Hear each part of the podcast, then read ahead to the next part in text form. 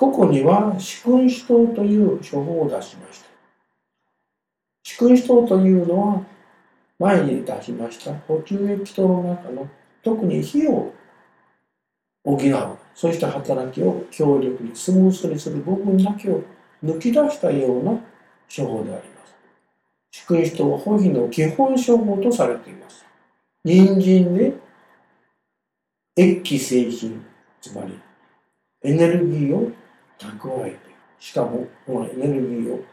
働かせるのに必要な新液も一緒に生み出す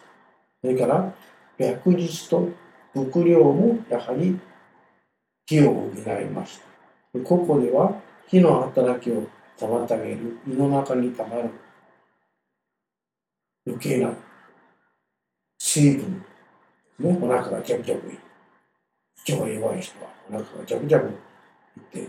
の働きが悪くなります。そういうものはお腹の中に溜めておかずにどんどん排泄する。それによって胃腸全体の働きが妨げられずにスムースに働く。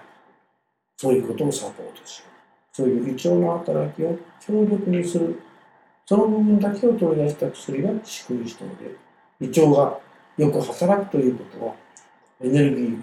道を生み出すための基本ですからこの部分を最も強力にサポートしておかなければいけないわけそういう必要がある場合にはこの宿因子糖という処方を使います。宿因子糖の処方構成と働きというのをここに出しています。宿因子糖の処方構成は人参薬術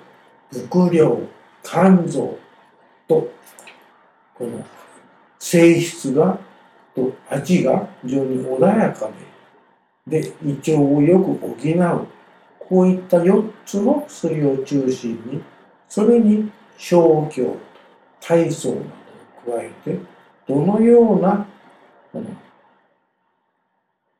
脾虚それから胃腸虚弱ですね同じ意味です。の人にも飲みやすくてしかも吸収されやすい受け入れられるそういった処方内容になっています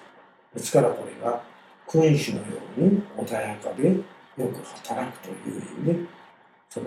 中で中心になる4種類の生薬がそういう働きをするという意味で四君子という名前が付けられている処方です。肝炎が進行して胃腸障害と食欲不振からますます肝炎の症状が進行悪化するのを治療を予防するためにこの四君子という症が使われます。補欠の気温症は今まで何回も言いました軽視伏量がです。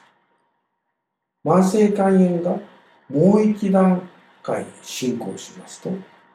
肝気鬱血胃腸障害に加えて肝臓は肝細胞が破壊されて脱落してその後は繊維化していきます。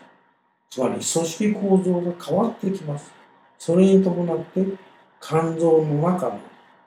血行障害が起こってきましてこれはさっきも申しましたようにお血が生じるわけです。この時期になると肝の疎設の改善あるいは胃腸を補うとともにこの血行障害であるお血に対する治療が必要になってくるわけです。そのお血治療の代表処方がここに出しました軽視伏量がんであるわけです。軽視伏量がんは女性の不妊症や月経困難症の漢方治療の際に出てきましたのでその時の治療をお持ちの方は参照していただければ幸いです。慢性肝炎にこれを使う場合慢性肝炎の後期の方ではこのお血が加わったというものが出て非常にそのお血が病気に対して悪い影響を与えます。こういう時期には来年中期に使った代表的な処方でありました詳細高等などのいわゆる換気うっ血を治す薬とともにこの軽視伏量丸という補欠を改善する薬を併用して臨床的には用いるわけです。